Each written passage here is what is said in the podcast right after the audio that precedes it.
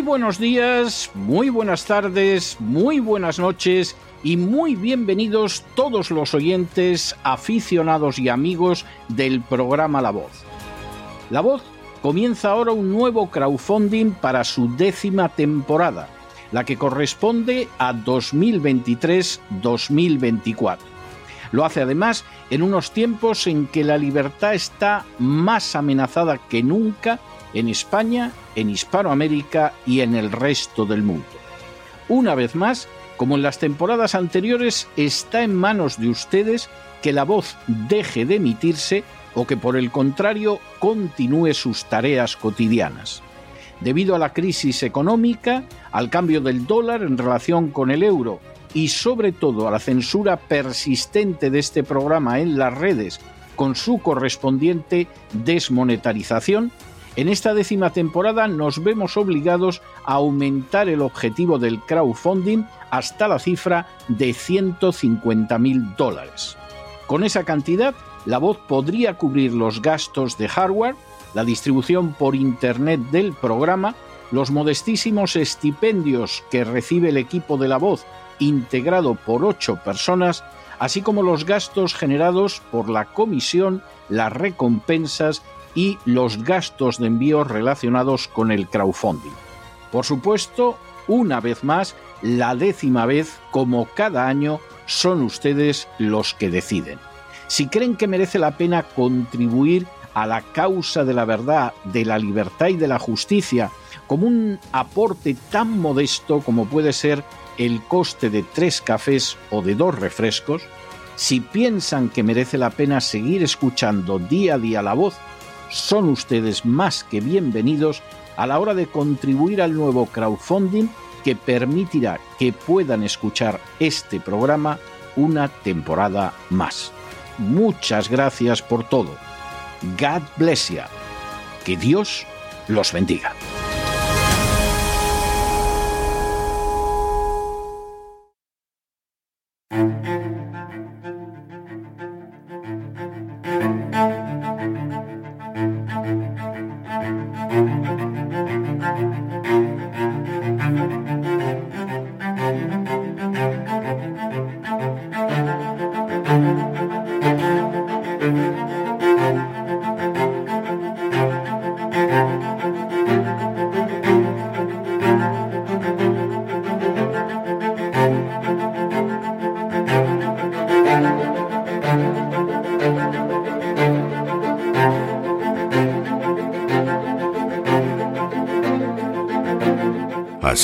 España, con César Vidal y Lorenzo Ramírez.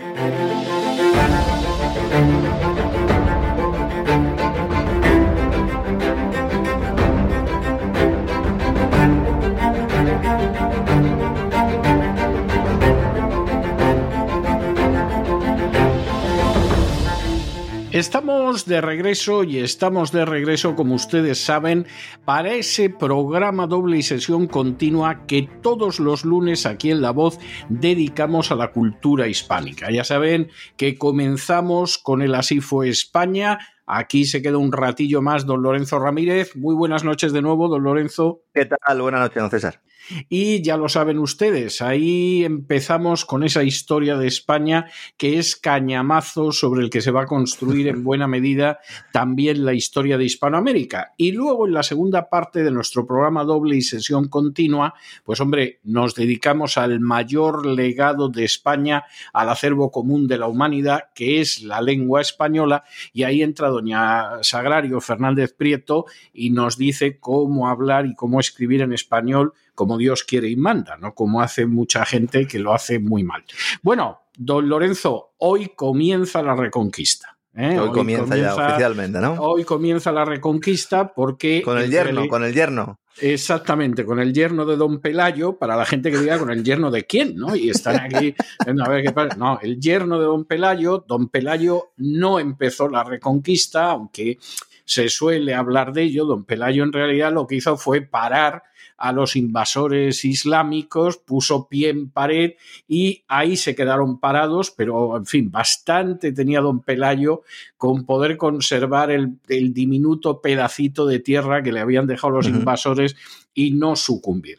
Bueno, don Pelayo, y esto sí es muy importante, eh, quien lo sucede no va a ser ya un rey electivo como los visigodos. Gravísimo error que en su día vimos cómo había traído al reino visigótico con eso que se llamó el morbo gótico. El morbo gótico no, eran, no era la pornografía de los visigodos, ni mucho menos. El morbo gótico es que los reyes duraban poquísimo y acababan de manera violenta en un porcentaje elevadísimo, porque eso de que fueran reyes electivos, pues pasaba como con los papas, que el número de asesinados en envenenados, víctimas de conjuras y tal a lo largo de la historia es verdaderamente incalculable, como pasa con todas las monarquías electivas. Bueno, cuando muere Pelayo le sucedió su hijo Fabila o Fáfila, que dicen algunos que reinó del 737 al 739 y que reinó apenas dos años porque lo mató un oso en una cacería. Es decir, andaba de cacería en Asturias, que siempre ha sido una zona de España muy dada a la existencia de osos, hasta que los asturianos empezaron a matarlos en masa, porque bajaba el oso y te destrozaba el maizal, y entonces pues eso lo, ponía no tuvo nada que ver con el cambio climático. Eh, no tuvo nada este que ver con el cambio climático ni cosa parecida. Y claro, como en realidad ahí la única heredera que quedaba era Emersinda, y era impensable lo de una reina y que tuviera un rey consorte, pues el nuevo rey fue Alfonso I, que como usted decía muy acertadamente, era el yerno de don Pelayo y durante mucho tiempo considerado nieto de, rey visigodo, aunque luego por lo visto no, ¿no? No hay ninguna prueba de esto, ¿no? ¿Hay alguna prueba, No, no hay ninguna prueba, pero quedaba bien por eso de emparentarlo por más sitios todavía con la monarquía visigótica, que fue algo que a los españoles durante mucho tiempo, claro. en fin, les parecía que era algo eh, que daba una especie de clase a la situación. Fíjese usted hasta qué punto que entre los escritos que no aparecieron durante mucho tiempo entre las obras completas de José Antonio Primo de Rivera, el fundador de la Falange, estaba uno donde hacía referencia a ese elemento gótico, a ese elemento godo dentro de la aristocracia española y, en fin, eh, enlazaba con las doctrinas de aquella época, de los años 30, sobre el germanismo y todo lo demás, esto lo decía José Antonio, que tú lo ves en una foto y dices, bueno, y a este el elemento godo donde se le además, ve. además que el, ya hacía, cuando escribe esas obras José Antonio, ya hacía años que eh, se había comprobado que realmente no había ningún tipo de ascendencia, por lo menos en el caso de este Alfonso, Alfonso I, eh, conocido como el católico, que ya me explicará usted, don César, que tenía de católico. También, este también, pero bueno, en fin, por ponerle algún nombre a Alfonso I, pero en fin, esta, esta es la, la historia que había. Alfonso I estuvo bastantes años gobernando, casi 20 años, del 739 al 757. Y yo creo que realmente es el rey al que hay que atribuir el inicio hmm. de la reconquista, porque Alfonso I, a diferencia de don Pelayo, pero es comprensible en el caso de don Pelayo, no pretendía únicamente sobrevivir. Es decir, aquí no se trata de sobrevivir al empuje de los musulmanes, de los invasores. Aquí de lo que se trata es de reconquistar lo que hemos perdido y de ampliar el reino Astur. Eh, Exactamente. Porque un poco, don Pelayo, ahora que me quedo como estoy. Eh, Exactamente. Cuando hablábamos del tema de las cuevas, yo creo que se ilustraba muy bien. Es poner el pie en pared decir, bueno, por lo menos este terreno es mío, no lo voy a perder. Exacto. Pero no, no, pero con Alfonso I con Alfonso I comienza esa reconquista, ¿no? Hay que tener que hay que tener en lugar eh, que tener en cuenta que en primer lugar él recupera todo lo que fue la cornisa cantábrica, que eso lo habían ocupado, como vimos en su día, sobre todo los bereberes, se extendió por Galicia tomando las plazas principales, es decir, Lugo, Tui, eh, Oporto, Braga y Viseo, que, eso está en territorio portugués hoy en día, pero que en aquel entonces formaba parte de esa Galicia, y en un momento determinado de esa toma de Galicia y de ese control de la cornisa cantábrica, da un salto hacia la meseta para controlar la cuenca del Duero. Aquí se va a producir un elemento que lo vamos a ver en, en, su día, lo vamos a ir viendo, que es el salto de río en río. Es decir, el primer salto es hacia el Duero, el segundo salto es hacia el Tajo, irá el Guadiana, irá el Guadalquivir. Es decir, ir buscando siempre una frontera natural que se pueda defender con más facilidad, como son las cuencas de los ríos. Y en ese sentido es impresionante cómo este pequeñito reino, que tiene un par de décadas de, constitución, que es jovencísimo, en muy poco tiempo Alfonso I conquista León, conquista Astorga, conquista Zamora, conquista Salamanca, conquista Ávila, conquista Segovia, conquista Sepúlveda, Simancas, Amaya o Miranda de Ebro. Es decir, estas son solo algunas de las localidades importantes que Alfonso I les va quitando a los musulmanes una tras otra. Y además es muy interesante, he mencionado antes Sepúlveda, que aparte de que hacen el cordero de una manera extraordinaria, va a tener una espectacular, efectivamente. Doy fe, doy fe. Pues, pues va a tener en un momento determinado una importancia enorme porque en ese intento de repoblar el territorio reconquistado, a Sepúlveda se le va a otorgar un fuero que luego van a ir dando a otras poblaciones, porque es un fuero de frontera. El fuero de Sepúlveda, que, que, en realidad quien descubrió prácticamente y quien estudió mucho fue un antiguo catedrático de historia del derecho que se llamaba Rafael Gibert, muerto hace pocos años, pues efectivamente es un fuero donde se dan algunas ventajas a aquellos que están dispuestos a repoblar esas tierras que se les han arrebatado a los invasores musulmanes y que los invasores musulmanes van a intentar volver a recuperar como sea, ¿no? Y entonces es muy interesante porque como todas las leyes de frontera intentan facilitar el hecho de que en un momento determinado se recuperen territorios y ahí se fije la población. Por ejemplo, ¿eh? vamos a suponer, mata usted a un recaudador de impuestos, ¿eh? un buscabonus de estos. Bueno, pues la ley te perdonaba. La ley te perdonaba, la ley te comprendía. Eso sí, te exigía que te fueras a defender una zona donde podían volver en cualquier momento los bereberes, los caisíes, quienes fuera, pero que habían matado un buscabonus. Habías hecho un favor a la sociedad. El rey no lo podía decir así, porque a fin de cuentas eran los que recogían impuestos, pero tú lo matabas y te daban un puesto en la frontera. O sea, tiene usted que ir a defender la frontera. Pero mire, porque haya librado una rata a la sociedad, el rey no se lo va a tomar en cuenta, pero agarre usted la espada y vaya a hacer algo por la sociedad que no va a mirar lo que acaba usted de hacer. Bueno, había, había otro elemento estratégico también, además del, evidentemente, de tener a población ahí para defender, es que él lo que planteaba es, vamos a, como no podemos controlar todo el territorio, en previsión de la recuperación de los enemigos, eh, lo que planteaba era, vamos a trasladar a población, población cristiana, los españoles de los territorios conquistados hacia el reino, con el fin no solo de repoblar, eh, sino con la intención de dejar las amplias llanuras del Duero desérticas para que cuando intentaran los musulmanes recuperar, no tuvieran nada que pillar, que no tuvieran ningún tipo de posibilidad para coger botín ni nada. Entonces decían, oigan, no tenemos víveres en muchos kilómetros. Recordemos que en aquella época, pues prácticamente eh, estos soldados o estas hordas lo que sobrevivían fundamentalmente era de ir de botín en botín. Entonces, claro, si no tienes, si no tienes localidades, si no tienes población, si no tienes alimentos, no puedes seguir avanzando. Y eso también fue muy inteligente por, por parte de Alfonso I, ¿no? Eh, la verdad es que hay discusión sobre si eso fue provocado.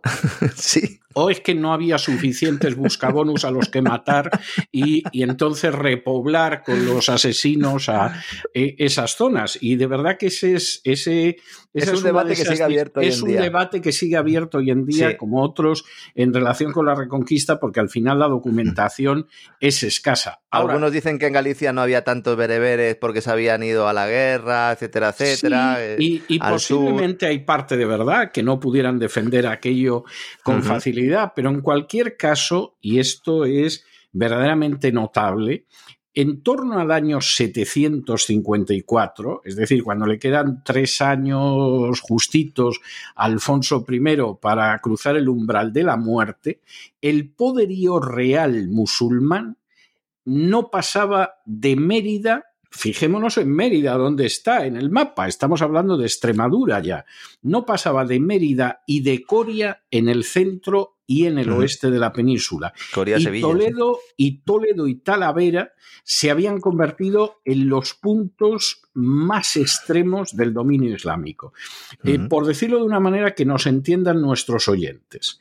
Si ese minúsculo, diminuto reino asturiano que era regido por un monarca, desde luego patriota, como Alfonso I, hubiera tenido medios, como los medios que, por ejemplo, tuvo en su día Carlos Martel en Francia, hubieran echado a los musulmanes al otro lado del mar.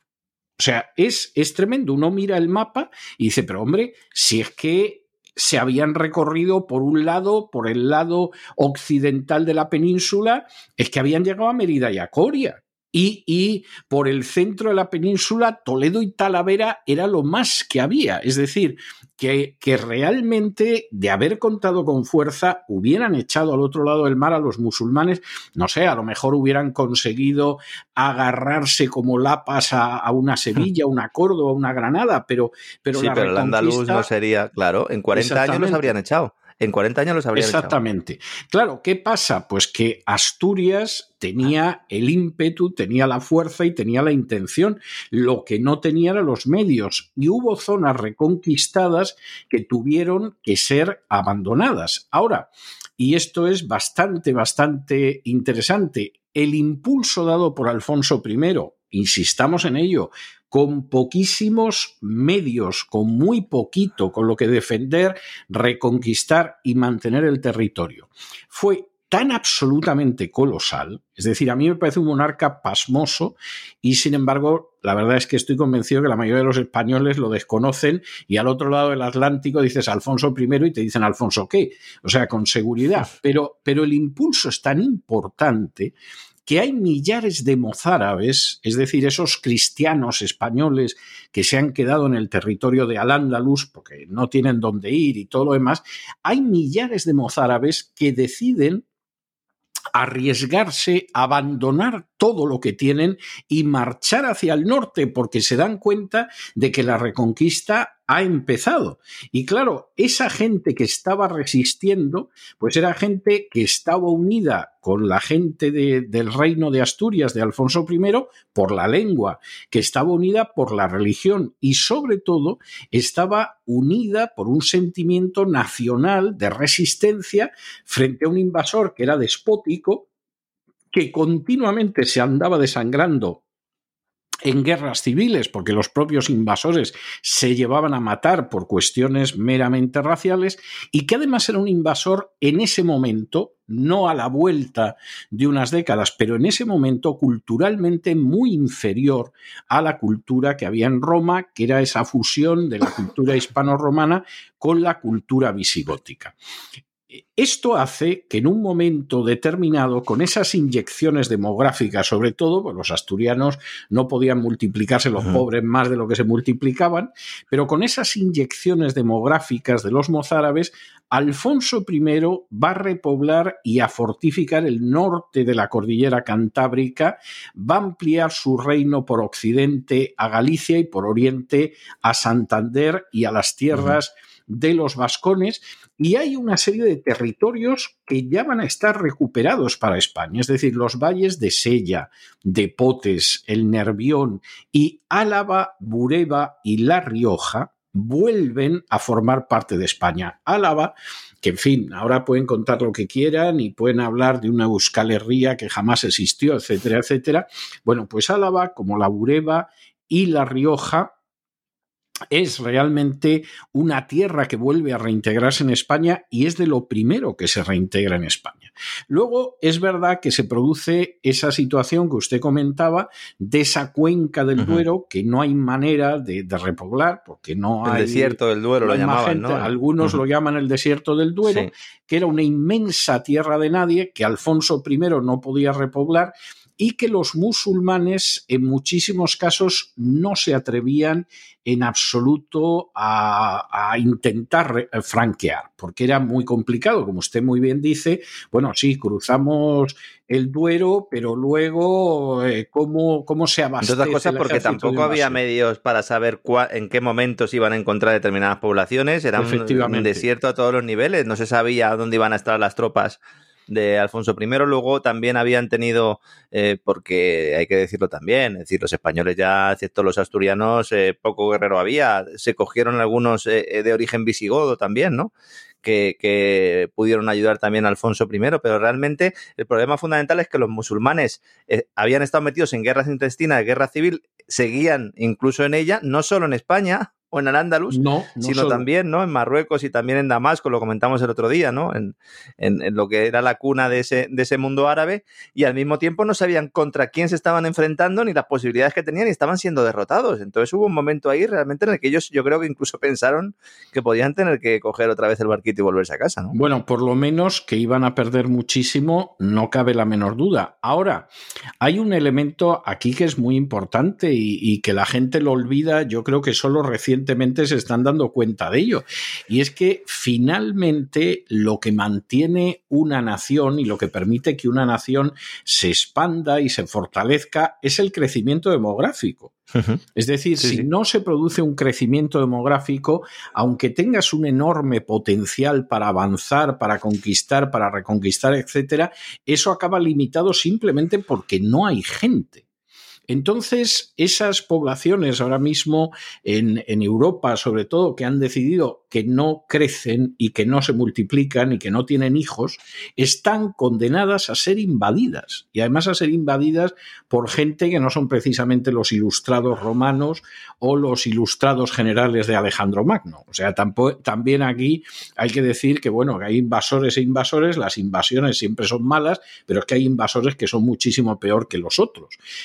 Que finalmente permite que Alfonso I pueda mantener buena parte del territorio reconquistado es gente que no es de Asturias, que viene de esa zona ocupada, pero que es gente de la misma lengua, de la misma cultura, de la misma religión, y por eso inmediatamente se convierten en asturianos y luego se convertirán en leoneses y en castellanos, porque es gente que tiene la misma cultura.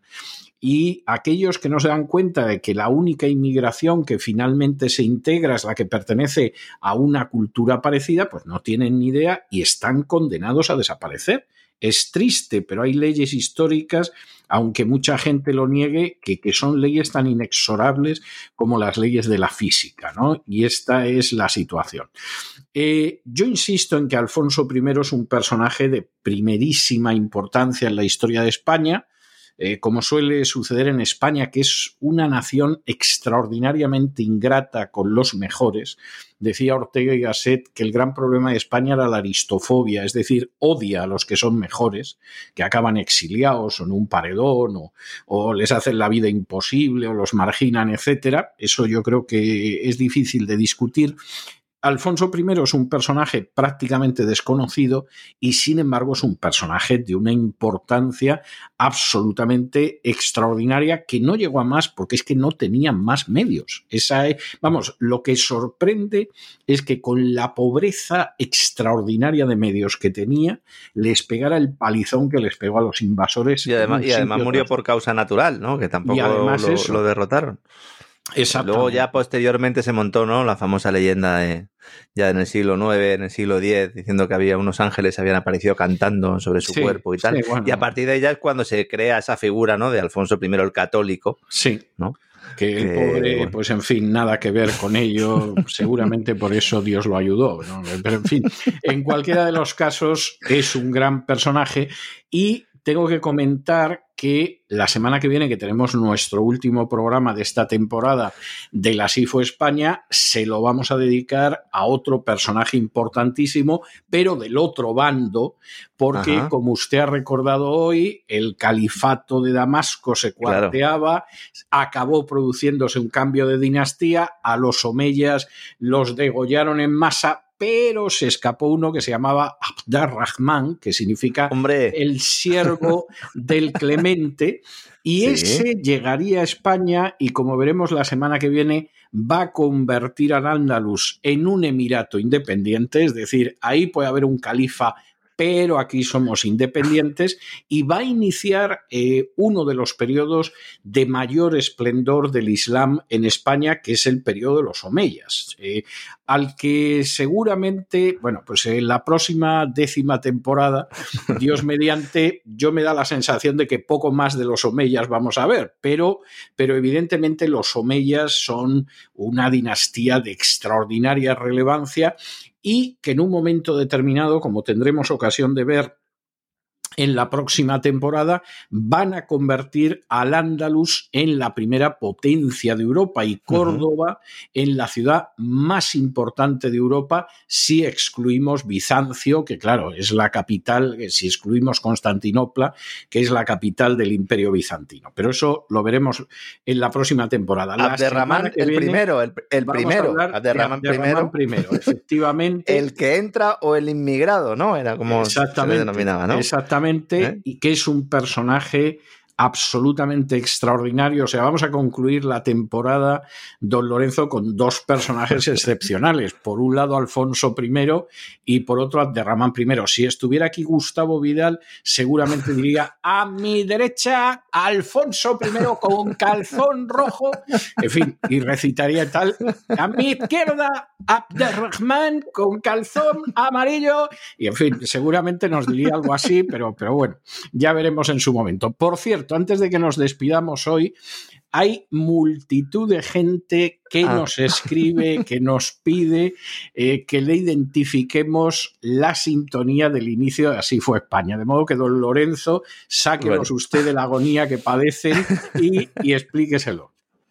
Una vez más tenemos que agradecer a Don Isaac porque él es el que, el que ha hecho todas las selecciones y además lo tiene muy complicado porque por temas de copyright es muy difícil muchas veces encontrar canciones y en este caso pues ha encontrado pues como en las otras secciones del programa La Voz la música perfecta, ¿no? Para la Así fue España. La canción, estoy haciendo un poco de tiempo para que cojan un poco de lápiz y papel que luego no me hacen los deberes. La canción se llama Above the Ocean, eh, por encima del, océano, no tiene nada que ver con la sirenita ni con, sobre el océano, Sí, sobre el sobre océano. El océano Y es de Evan McDonald. Pueden encontrarla en SoundCloud, en la plataforma SoundCloud, eh, para poder utilizarla. Creo que además es libre de royalties, con lo cual ustedes se la pueden descargar sin ningún tipo de problema. Above the Ocean de Evan McDonald. Así que nada, pues eh, disfruten de la, de la canción. La verdad es que la sintonía está muy bien.